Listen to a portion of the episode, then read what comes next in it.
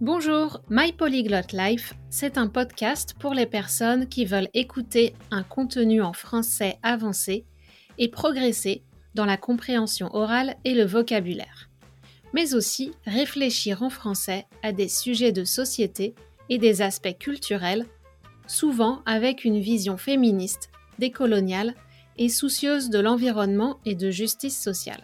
Je suis Cathy Introligator mais je me présente comme Cathy Intro pour faire plus simple. En tant que coach NeuroLanguage, je partage des conseils sur l'apprentissage efficace et personnalisé des langues.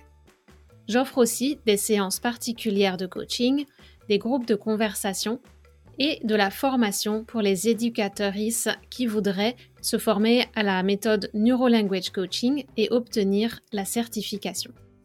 Tu peux trouver des informations et me contacter sur mon site internet mypolyglotlife.com. Si tu veux soutenir le podcast et accéder aux bonus, tu peux t'abonner à l'espace Patreon sur patreon.com slash. Ce podcast est principalement enregistré à Montréal. Donc, en introduction, je tiens à souligner que les terres sur lesquelles je vis et travaille, appelées Tiochake ou Montréal, font partie du territoire traditionnel non cédé des Kanyankeaka ou Mohawks, qui a longtemps servi de lieu de rassemblement et d'échange entre les nations de la région. Je rends hommage aux savoirs ancestraux qui sont pour moi une source d'inspiration constante. Si tu veux améliorer ton français dans un esprit respectueux des cultures, de chaque individu et de la nature, tu es au bon endroit. Bonne écoute Bonjour, ça fait un moment que je me dis que je dois faire un épisode sur la réforme des retraites en France. Parce que c'est quelque chose qui fait l'actualité depuis plusieurs mois et qui est vraiment complexe. Mais justement, c'était un peu trop complexe et un trop gros morceau pour moi et je ne savais pas comment l'attaquer et te le présenter. J'attendais d'y voir plus clair.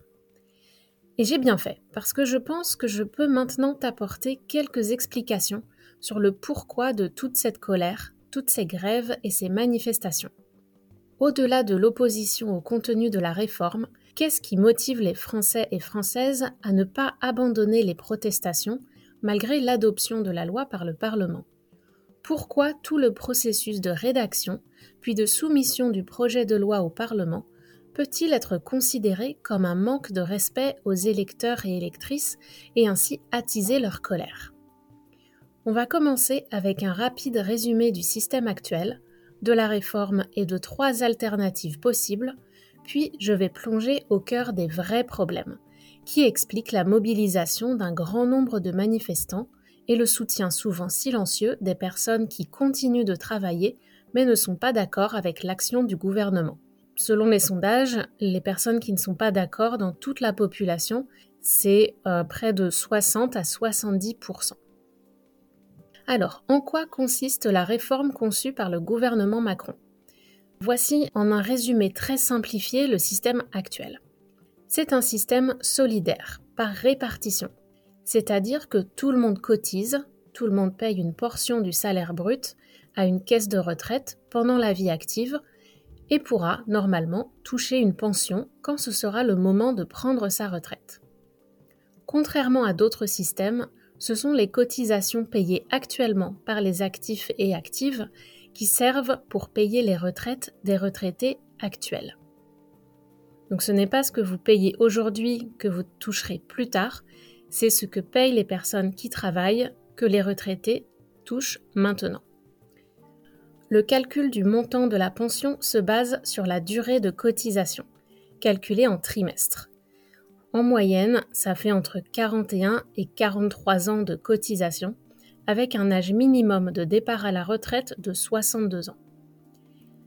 Et c'est calculé aussi en fonction du salaire des meilleures années ou des dernières années selon le régime auquel vous appartenez, le privé ou la fonction publique par exemple.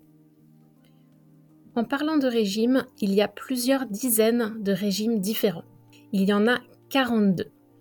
Donc ce sont des caisses de retraite ou des systèmes de retraite différents par secteur ou par métier pour les cadres, donc le management, ou pour les non-cadres, les employés du secteur privé ou de la fonction publique, etc. J'ai même appris récemment que certains régimes, par exemple les clercs de notaire, les personnes qui font le suivi administratif et la préparation des documents légaux pour les notaires, ont une caisse indépendante qui est bénéficiaire. C'est-à-dire qu'ils et elles organisent leur retraite entre elles et eux, en dehors du système solidaire général. Alors, effectivement, il et elle voient d'un mauvais œil de passer à un système qui est en difficulté et avec une évolution potentiellement défavorable à l'avenir. On le voit, le système des retraites français est solidaire, mais pas pour tout le monde. Il y a des exceptions, c'est typiquement français. Un dernier point à souligner, les femmes sont souvent désavantagées au moment de la retraite. Même si elles obtiennent des trimestres pour les enfants qu'elles ont eus et élevés, leurs carrières ne sont souvent pas continues et leurs salaires sont en général inférieurs.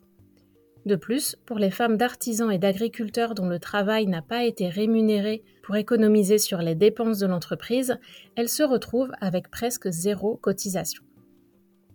Alors, le problème, d'après le gouvernement, tient majoritairement en deux points. Tout d'abord, le financement.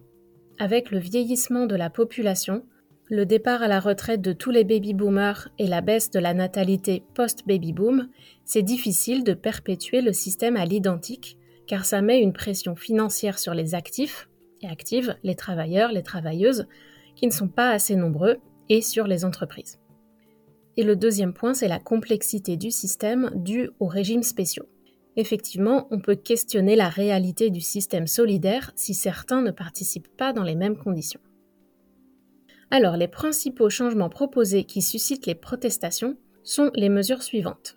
Premièrement, et vraiment le point de blocage principal, c'est la décision de relever l'âge de départ minimum de 62 à 64 ans. Mais quand on dit ça, c'est l'âge minimum, donc il faut quand même avoir cotisé le nombre de trimestres requis, 43, pour toucher la pension à taux plein, à 100%. Et cette transition sera étalée sur plusieurs années. L'objectif de cette mesure est d'augmenter le nombre d'actifs pour ne pas augmenter le montant des cotisations des individus et des entreprises. Ce qui serait une autre méthode, mais qui est impopulaire aussi, pour récolter plus d'argent. Le deuxième point de la réforme, c'est la suppression des régimes spéciaux, pour basculer tout le monde dans le régime général. Tout le monde? Non, là encore, il y aura des exceptions, mais ne me demandez pas pourquoi les avocats, les marins et les employés de l'Opéra de Paris et de la Comédie Française pourront garder leur régime spécial. Et finalement, le dernier point principal, c'est le montant minimum des pensions. Donc de la même façon qu'il y a un salaire minimum et un revenu minimum pour les personnes sans emploi qui répondent aux critères, il y aura une retraite minimum fixée à 1200 euros brut, environ 1000 euros net par mois pour chaque retraité. Pour terminer, voici quelques alternatives proposées par d'autres partis pour éviter de modifier l'âge de départ à la retraite. La première alternative, ce serait d'augmenter les cotisations. Mais ça, comme je l'ai dit, c'est impopulaire aussi, et surtout en ce moment dans un contexte où le pouvoir d'achat diminue à cause de l'inflation et où les entreprises contribuent déjà beaucoup au budget de l'État sous forme d'impôts et de cotisations. La deuxième alternative serait de faire payer les retraités eux-mêmes ou elles-mêmes, en particulier celles dont les pensions sont élevées et dont le niveau de vie est supérieur aux actifs, en n'augmentant pas les pensions indexées sur le coût de la vie comme on le fait actuellement. Et la troisième mesure, la plus populaire parmi les partis de gauche, serait de demander aux personnes les plus riches et aux entreprises qui font des super profits de contribuer plus. Un autre point aussi qui n'est pas vraiment une alternative, mais juste un constat que beaucoup font que le système actuellement c'est un peu tendu, mais c'est pas catastrophique. C'est-à-dire qu'on peut encore continuer avec le système actuel sans que tout explose et que euh, le fond des retraites soit vide. Donc ce que beaucoup demandent, c'est juste plus de temps, plus de concertation et de négociation pour arriver à une mesure qui obtienne un soutien parmi la majorité de la population. Donc voilà, maintenant que le sujet et le vocabulaire sont plus familiers pour toi, je t'invite à regarder le résumé d'Hugo Travers de la chaîne YouTube Hugo Décrypte qui t'explique la réforme en 10 minutes, avec des sous-titres automatiques en français disponibles ou une traduction automatique dans ta langue. Le lien est dans la description de l'épisode. C'est cette vidéo que j'ai utilisée pour préparer mon résumé et te présenter les alternatives proposées. Alors, au-delà du contenu de la loi et de son bien fondé ou non, de la nécessité de la faire maintenant ou non, quels sont les réels problèmes qui expliquent les grèves et l'opposition d'une grande partie de la population? Tout d'abord, et ça je t'en ai déjà parlé dans les épisodes sur le système institutionnel français, c'est ce qu'on appelle le style jupitérien. l'épisode sur les institutions françaises, c'était juste avant les élections de 2022, en mars 2022 je pense. Et donc le style jupitérien, c'est très représentatif de l'esprit français. Vertical, hiérarchique, avec une personne qui est censée avoir plus de sagesse, de connaissances ou de je ne sais quoi qui lui donne l'autorité pour gouverner et qui impose en quelque sorte sa vision des choses. Alors, ce ne serait peut-être pas autant un problème si le dirigeant était élu par une grande majorité de citoyens et citoyennes qui soutiennent son projet politique. Mais c'est là qu'on arrive au deuxième problème dont je vais te parler dans un moment. Le style jupitérien et la verticalité, voire l'arrogance et la conviction que le dirigeant a de savoir mieux ce qu'il faut faire que les autres, explique aussi l'absence de concertation.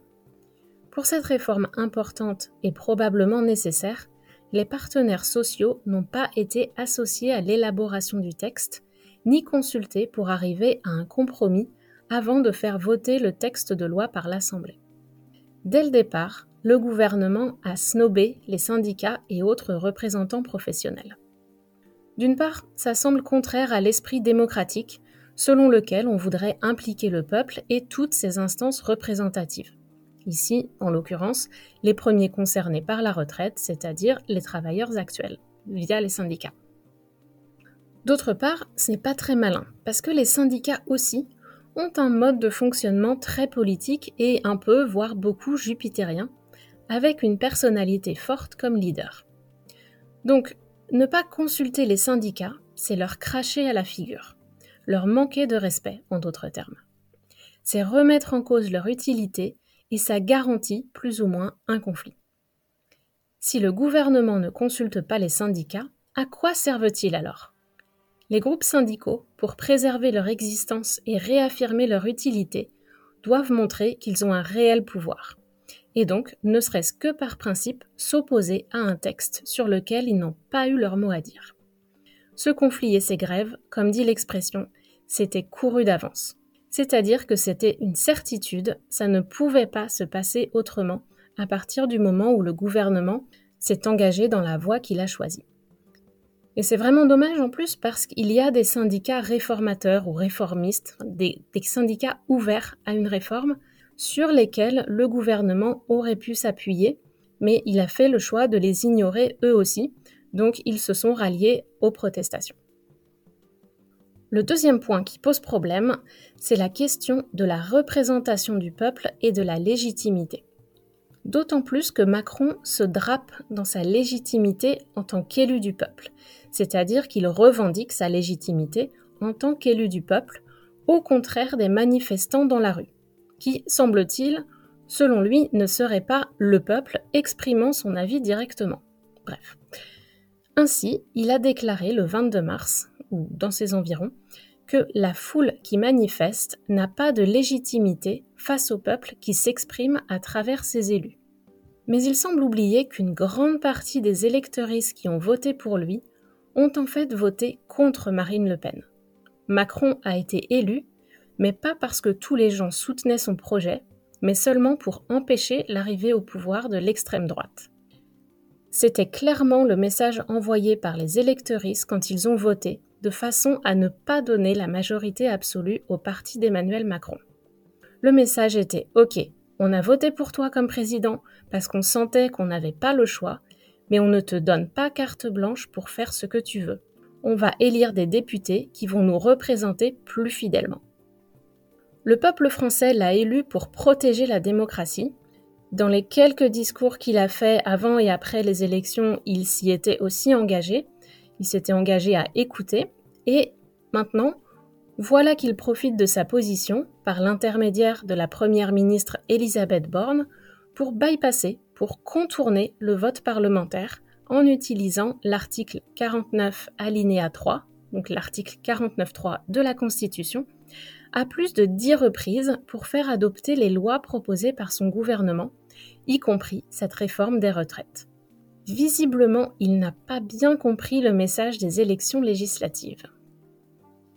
L'article 49.3 de la Constitution permet de réduire énormément les discussions sur le contenu de la loi. Il a été inclus dans la Constitution pour diminuer les risques de blocage parlementaire, c'est-à-dire les parlementaires qui s'opposent par principe à tout ce que fait le gouvernement, qui était fréquent pendant la quatrième République avant la Deuxième Guerre mondiale. Cet article permet d'adopter une loi dans sa globalité, sans étudier chaque amendement en détail, et donc sans possibilité de modifier certains aspects ou d'ajouter des nuances suite aux négociations avec les différents partis représentés à l'Assemblée et les différents points de vue. Avec le vote de la loi en question, la responsabilité du gouvernement est engagée. C'est-à-dire que si le Parlement rejette le projet de loi soumis au vote par ce procédé, alors le gouvernement devra démissionner et de nouvelles élections législatives auront lieu. Les alliances politiques entre le parti gouvernemental et les autres qui sont proches de ces idées permettent en général que le vote soit favorable au gouvernement, mais ça crée une sale ambiance dans le pays. Avec cette stratégie d'utiliser le 49-3, le rôle des députés, en particulier de l'opposition, est réduit, parce qu'il y a très peu de temps de débat, de concertation et de nécessité de faire des compromis et de prendre en compte différentes perspectives. Donc à partir de là, du manque de temps pour les débats, est-ce que le peuple qui s'exprime à travers ses élus en élisant les députés, comme dit M. Macron, le peuple est-il effectivement bien représenté dans le processus d'adoption de la réforme des retraites? J'en suis pas si sûre et de nombreux experts politiques arrivent à la même conclusion. Alors que reste-t-il aux Français et Françaises pour faire entendre leurs désaccords? Les grèves et les manifs. Que de nombreuses personnes qui ne peuvent pas y participer soutiennent, comme au moment des Gilets jaunes en 2019. Après une pause due à la pandémie, on voit que les problèmes de fond n'ont pas été réglés et on se retrouve quasiment au même point. Mais alors, quels sont les vrais problèmes? Pourquoi le climat politique et social est-il de plus en plus délétère en France?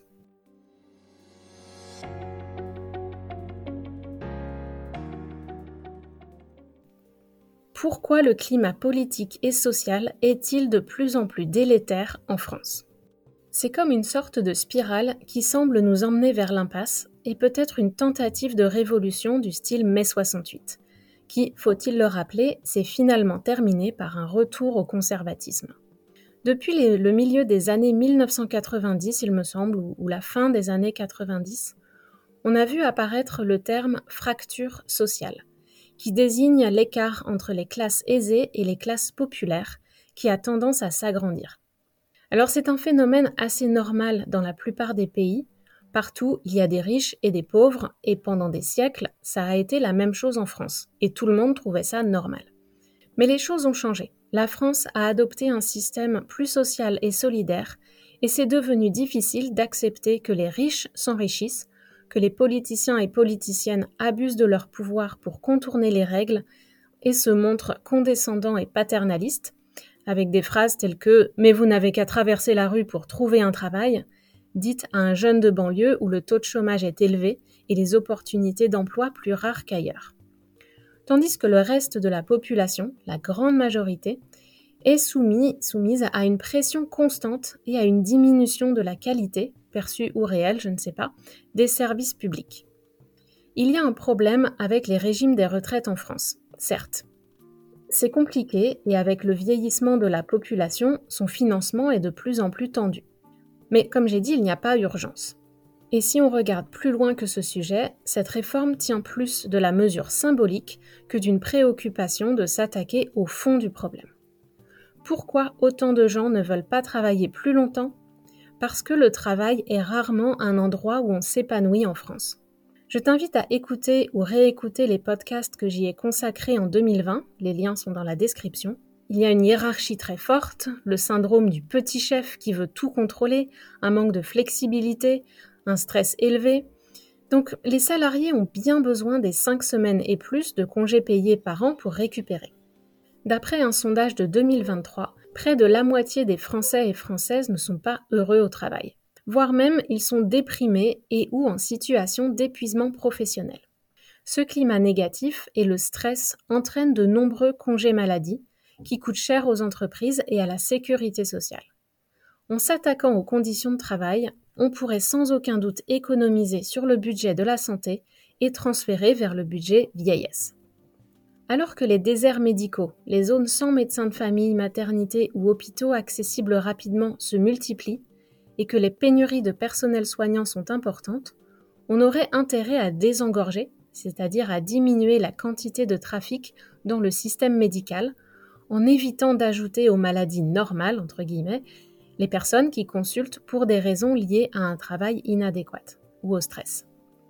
Le système de santé français est encore très bon, mais les délais d'attente s'allongent comme partout, et comme je l'ai dit, il existe des zones mal desservies par les services.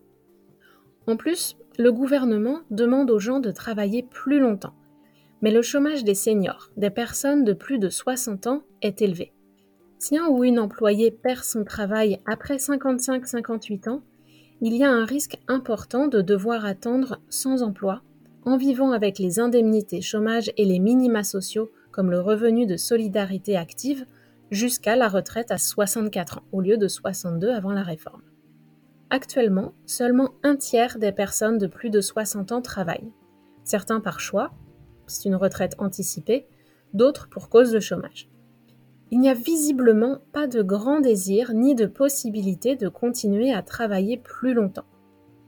Donc plutôt que de seulement augmenter de façon symbolique l'âge de la retraite, pourquoi pas commencer par essayer d'améliorer le taux d'emploi des seniors ainsi que les conditions de travail, permettant ainsi de diminuer l'argent dépensé en allocations chômage et autres, mais aussi d'augmenter les recettes en contribution sociale, donc en cotisation sociale.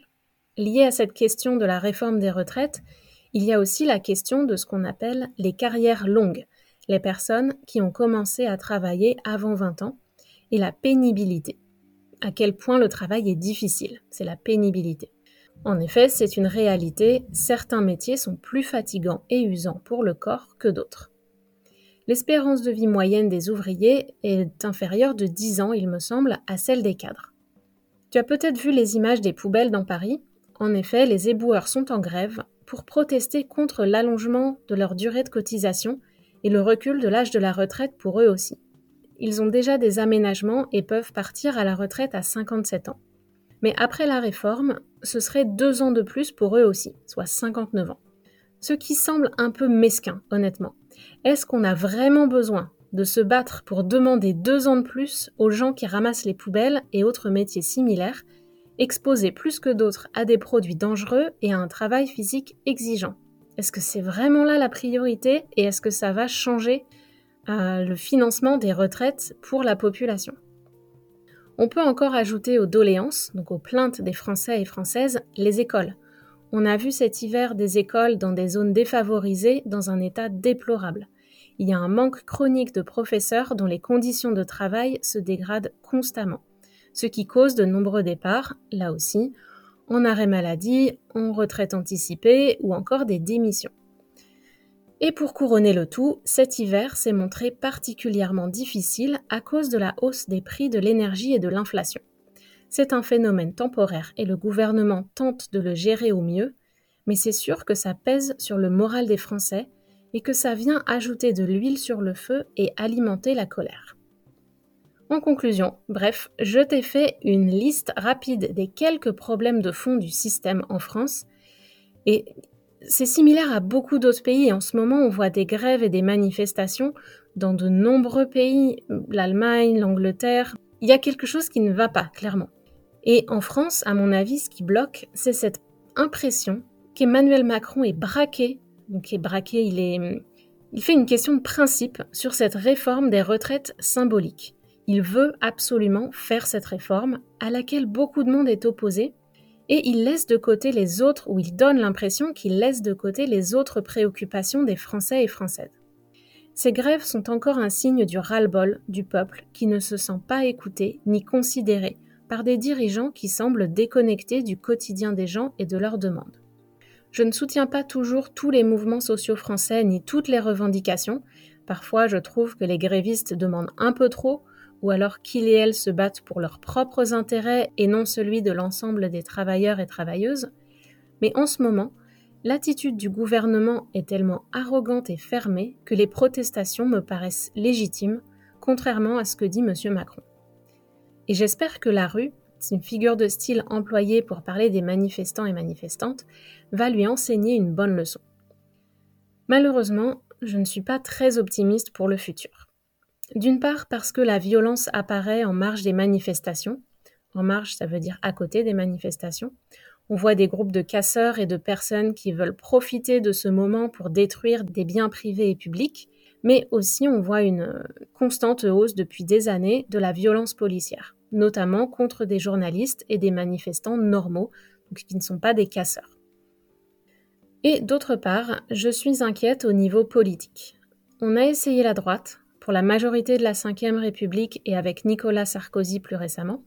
On a essayé la gauche, avec François Mitterrand, puis le gouvernement Jospin, puis François Hollande, qui ont tous déçu les électeuristes pour diverses raisons.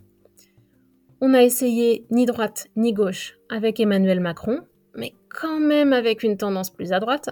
La gauche traditionnelle maintenant est quasi inexistante. Le Parti socialiste et les Verts obtiennent très peu de votes dans les élections et s'allie avec l'extrême gauche, qui fait peur, notamment à cause de la personnalité de son leader Jean-Luc Mélenchon. Donc pour les élections de 2027, j'ai bien peur que l'extrême droite profite d'un désir de nouveauté. J'espère me tromper, J'espère me tromper, mais je ne vois pas de solution euh, magique dans les prochaines années.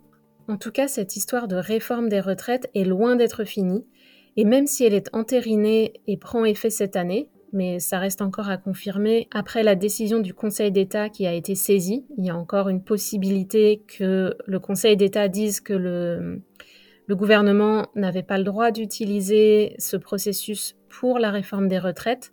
Euh, ils ont fait passer la réforme des retraites comme une question de budget qui permet d'utiliser le 49.3, mais le, gouvernement, le, Conseil d'État pourrait décider que c'est un autre sujet déguisé en question de budget, mais c'est pas réellement une question de budget. Donc, à voir ce que va dire le Conseil d'État et ce que vont donner les prochaines manifestations, parce que ça va pas s'arrêter tout de suite. Donc, si tu as prévu un voyage en France cette année, en tout cas dans la première partie de l'année ou même à la rentrée, si ce problème est toujours sur la table, ce serait peut-être une bonne idée de choisir une autre destination ou en tout cas fais attention et sois très flexible avec tes plans. Et donc même si cette réforme est entérinée cette année, le gouvernement, le prochain gouvernement aux élections de 2027 pourra aussi choisir de refaire une loi différente.